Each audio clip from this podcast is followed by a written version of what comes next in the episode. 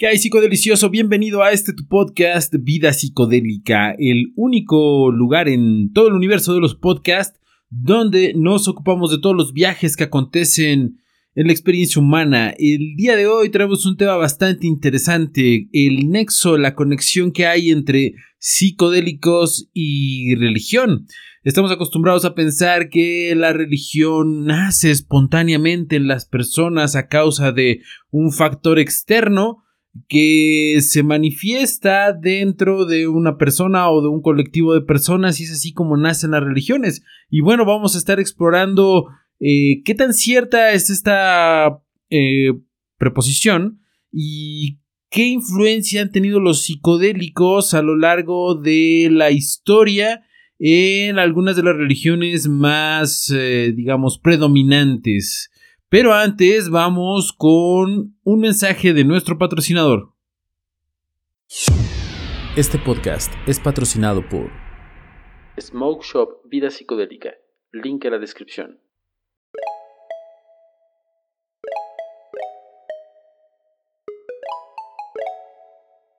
Las experiencias religiosas se pueden tener por muchos métodos. Meditación, ayuno, hazañas de resistencia y la lista continúa. Sin embargo, un método en particular ha demostrado ser consistentemente confiable, los psicodélicos. En los años 60, una generación de jóvenes se vio dotada de experiencias religiosas directas gracias al descubrimiento del LSD, esto llevó a una fascinación por las religiones orientales como el budismo y el hinduismo, que tenían mapas para tales experiencias. Muchos descubrieron las hebras místicas de la fe de su cultura de origen, surgieron muchísimo más preguntas. ¿Por qué estas sustancias evocaban experiencias religiosas? ¿Podrían haber jugado un papel en el desarrollo de la religión? Si es así, ¿Por qué finalmente se perdió esta hebra de gnosis psicodélica? ¿Qué son los enteógenos?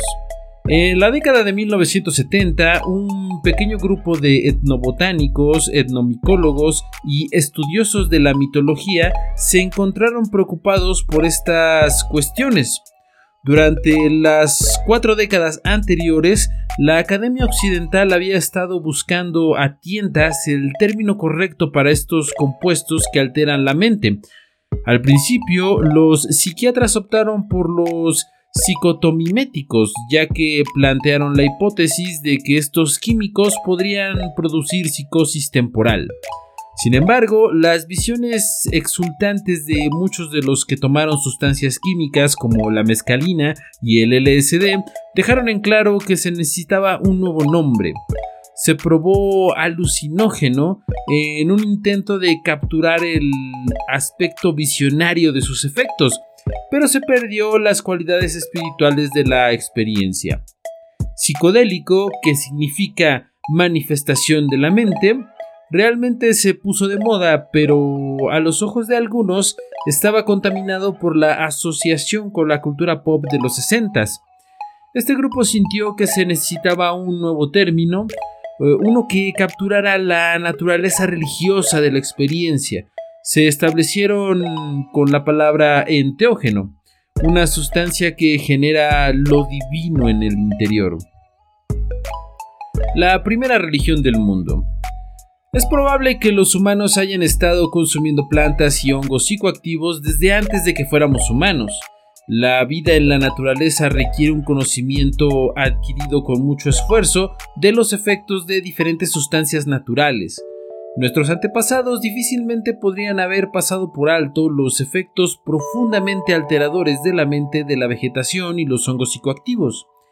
El chamanismo basado en plantas puede considerarse como la primera religión de la humanidad, lo que sugiere un papel para los psicodélicos en la práctica religiosa desde el principio. Dada la prevalencia de las visiones y de los sacramentos divinos en las principales tradiciones religiosas del mundo actual, ¿es posible que los psicodélicos hayan tenido una profunda influencia en ellas? La teoría enteógena de la religión. Un miembro de este grupo de eruditos fue R. Gordon Wasson, el etnomicólogo que fue el primero en llevar los hongos de psilocibina a Occidente. Profundamente impactado por su experiencia con los hongos de psilocibina, Watson argumentó que las sustancias que alteran la mente, en particular los hongos de Amanita muscaria, se encuentran en las raíces de la religión. Continuó defendiendo su teoría enteógena de la religión analizando una multitud de textos religiosos. Su trabajo promovió la controversia que ha persistido hasta el día de hoy. ¿Tenía razón? ¿O era simplemente las especulaciones salvajes de un entusiasta psicodélico? Para responder a estas preguntas tenemos que remontarnos a los textos religiosos del mundo antiguo. Antiguos sacramentos psicodélicos. El texto religioso más antiguo que existe es el Rig Veda del hinduismo. Si uno está interesado en la posibilidad de que el chamanismo psicodélico se haya transformado en la religión que conocemos hoy, este es el lugar para buscar. En el Rig Veda se dice que los escritores consumieron una planta a la que llamaron Soma. Sin embargo, Soma se refirió no solo a la planta, sino también a un dios en un panteón de dioses. Esto indica una continuidad con las creencias animistas de los humanos en todas partes, antes del surgimiento de la civilización. Del animismo a los dioses. Antes de que se desarrollaran las grandes sociedades que podían apoyar lo que reconoceríamos como religión organizada, los humanos parecían haber tenido variantes de creencias animistas. En las cosmovisiones animistas, cada cosa natural, viva o no, eh, se ve animada por un espíritu no material. El espíritu del río es responsable de hacer fluir el río. El espíritu del árbol es responsable de hacer crecer el árbol. Este panteón de espíritus animados puede verse como un paso más allá de un panteón de dioses, especialmente si algunos de estos dioses se identifican con plantas y procesos naturales. Soma puede reflejar el momento en que la medicina chamánica se transformó en un sacramento religioso. ¿Qué era Soma? Hemos bebido soma y nos hemos vuelto inmortales, hemos alcanzado la luz, los dioses descubrieron. Estas líneas del Rig Veda muestran que fuera lo que fuera Soma era profundamente psicoactivo. La descripción botánica, sin embargo, indica que no se trataba de una planta normal, no tenía hojas, flores ni semillas, sin raíces, tronco o ramas. R. Gordon Wasson argumentó que Soma era el hongo psicoactivo Amanita muscaria, utilizado hoy en día por los pueblos indígenas de Siberia en sus prácticas chamánicas. Las plantas psicodélicas normalmente requieren preparación para revelar sus propiedades psicoactivas, mientras que los hongos psicoactivos se pueden comer directamente. El Rig Veda atestigua que Soma podría comerse directamente, lo que encaja con que sea un hongo. También indica que sus efectos que alteran la mente podrían lograrse debido a beber la orina de alguien que haya consumido soma, algo que es cierto para el hongo Amanita muscaria y se practica en el chamanismo siberiano. Sea o no el sacramento Amanita muscaria, los escritores del Rig Veda nos dicen directamente que esta sustancia era seriamente enteogénica. Religiones misteriosas antiguas. Mientras tanto, en la antigua Grecia se disfrutaba de otro sacramento enteogénico. No tenemos nombre para la religión en la que se utilizó este sacramento, pero representa una fuerza cultural clave durante este periodo que fue crucial para el desarrollo de la civilización occidental.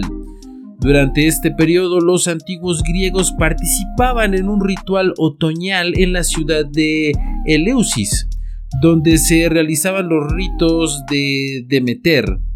Demeter era una diosa de la agricultura, y durante las celebraciones de la cosecha en su honor, los participantes consumían una cerveza enteogénica hecha de cebada. Esta poción se conocía como Kikeon, que significa bebida mezclada. Los efectos enteogénicos de estas bebidas fueron registrados por Platón siguiendo a sus participantes en los rituales, conocidos hoy como los misterios de Eleusis. En su Fedón, Platón escribe, nuestros misterios tenían un significado muy real. ¿Qué había en el Quiqueón? Además de teorizar sobre el soma, Wasson también realizó investigaciones sobre Quiqueón. Se asoció con el descubridor del LSD, Albert Hoffman, y el clasicista de la Universidad de Boston, Carl Rook, para escribir eh, The Road to Elysius. Este libro histórico proponía que el componente psicoactivo del quiqueón procedía del cornezuelo, un hongo que suele crecer en la cebada y del que se extrajo por primera vez el LSD. Cornezuelo contiene otros alcaloides psicoactivos, pero también sustancias tóxicas. El equipo propuso que los cerveceros de Quiqueón sabían cómo preparar una poción de cerveza ergotizada que reducía la toxicidad mientras preservaba la psicoactividad. Y fue beber esta poción lo que inspiró a Platón, Aristóteles y Marco Aurelio. Del chamanismo a la religión. ¿Podrían el soma y el quiqueón ser ambos sacramentos heredados de tradiciones chamánicas que son anteriores incluso a estas culturas antiguas? Tanto el griego antiguo como el sánscrito son descendientes lingüísticos de otro idioma, el proto-indoeuropeo. Se sabe poco sobre los hablantes de este idioma, pero se cree que vivieron alrededor del Mar Negro y probablemente sirvieron como base cultural tanto para los antiguos griegos como para los antiguos hindúes. No podemos saberlo con certeza, pero es posible que esta cultura tuviera un sacramento psicodélico que primero se desarrolló a partir de prácticas chamánicas y luego evolucionó hacia el Quiqueón en el este y el Soma en el oeste. Las principales religiones del mundo. Los psicodélicos continúan utilizándose como sacramentos religiosos en la actualidad. El cactus que contiene mescalina, peyote, es utilizado actualmente por la Iglesia Nativa Americana en los Estados Unidos, mientras que la ayahuasca que contiene DMT es utilizado por las iglesias União de Vegetal o Santo Daime de Brasil. Vaya a cualquier misa católica hoy y verá a la gente comiendo una galleta y bebiendo vino de manera ritual. Estas sustancias no producen estados alterados, entonces, ¿por qué se consumen? Dado que existen sustancias reales que pueden producir experiencias religiosas cuando se ingieren, podría ser que estos sacramentos fueran originalmente psicoactivos y lo que nos queda hoy es una iniciación vacía de lo real. Tenemos evidencia escrita de que los sacramentos enteogénicos se consumían en el mundo antiguo, Oriente y Occidente. Estas culturas evolucionaron hasta convertirse en algunas de las principales religiones mundiales de la actualidad. ¿Se trasladaron sus sacramentos psicoactivos o se perdieron en el camino? Cristiandad. Los sacramentos del pan y el vino son fundamentales para el cristianismo. ¿Por qué consumir estas sustancias durante una ceremonia religiosa? ¿Será que los sacramentos originales contenían algo más enteogénico que el alcohol? En The Immortality Key, The Secret History of the Religion with No Name, el autor Brian Murareruski argumenta que la tradición de la poción psicodélica continuó desde el Quiqueón de la antigua Grecia hasta el culto del vino de Dionisio. Proporcionó pruebas de que no se trataba de un vino común y sugirió que el sacramento cristiano podría haber sido un vino similar, enriquecido con una sustancia psicodélica. Si el vino sagrado cristiano solía ser psicodélico, ¿por qué ya no lo es?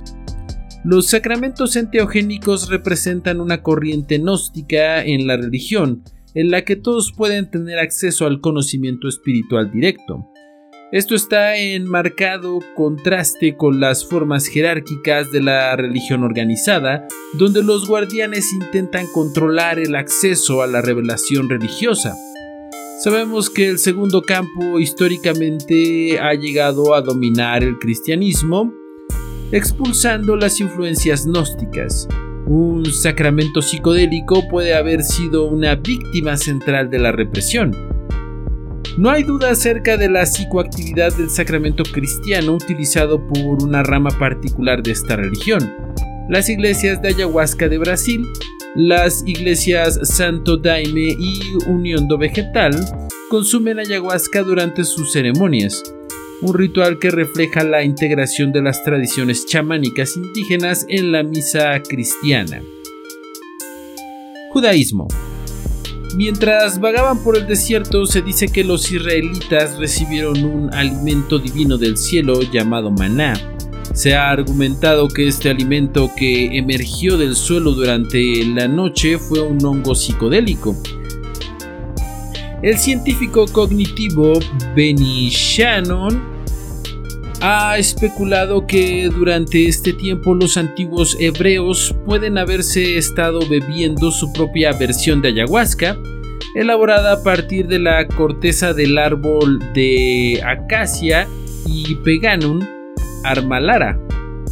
Según esta teoría, la visión de la presencia de Dios en la zarza ardiente fue alimentada por DMT, si bien esta teoría es especulativa, una cosa es segura, se estaba usando cannabis. Se han encontrado evidencias arqueoquímicas de cannabis e inciensos quemados en el altar de un antiguo templo judío, donde presumiblemente se usaba como un incienso particularmente poderoso.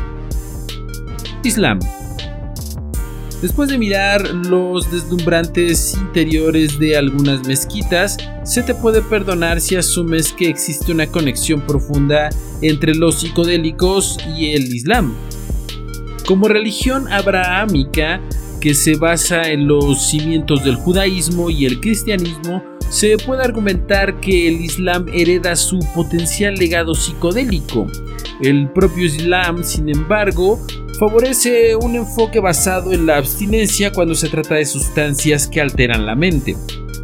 Esto incluso incluye alcohol, una palabra que proviene del mundo islámico. El sufismo, una corriente mística del Islam, ha tenido conexiones con el consumo de hashish con fines espirituales. Hoy la orden Fatimilla Sufi ha adoptado la ayahuasca como su sacramento. Hinduismo. Los textos de los pueblos bebedores de Soma del Valle del Río Indo eventualmente se convirtieron en las escrituras más antiguas del hinduismo. Además de esta misteriosa planta u hongo, el cannabis ha jugado un papel importante en la práctica espiritual de los devotos de Shiva. Se dice que Shiva se quedó dormido debajo de una planta de cannabis después de una discusión con su familia después de despertar y probar las hojas, se convirtieron en su comida favorita. En la India el cannabis se consume de muchas formas. El bang es la sustancia más débil y consiste en las hojas molidas de la planta de cannabis que se agregan a bebidas como el lassi durante el festival de Holi. Ganja está hecha de las flores y hojas superiores de la planta hembra es una preparación más fuerte. Los más fuertes son los charas y el hashish. Charas está hecho de flores cuando están en flor y contiene altas cantidades de resina. Similar en fuerza es el hashish que se hace presionando los pequeños pelos de la planta de cannabis, llamados tricomas, que actúan como glándulas reproductoras de resina.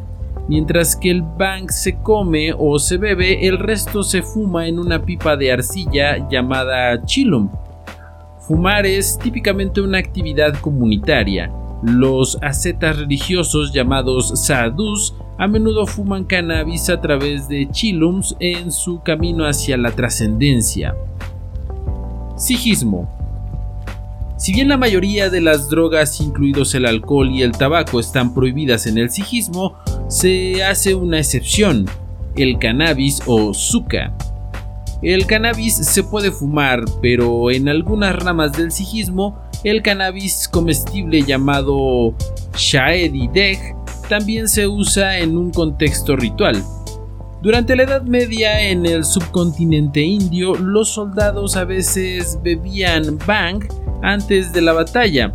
Se dice que en una batalla el ejército del líder Sikh Gob se enfrentó a un elefante que blandía una espada en la trompa. Su líder le dio a un soldado un cóctel de bang y opio y esta poción le dio el coraje para enfrentar y matar al elefante. Hoy los Nihan Sikhs de Punjab consumen bang y opio. Se defiende como una antigua tradición y se pretende ayudar con la meditación. El sijismo se basa mucho en el hinduismo, lo que explica el uso común del cannabis en ambas religiones.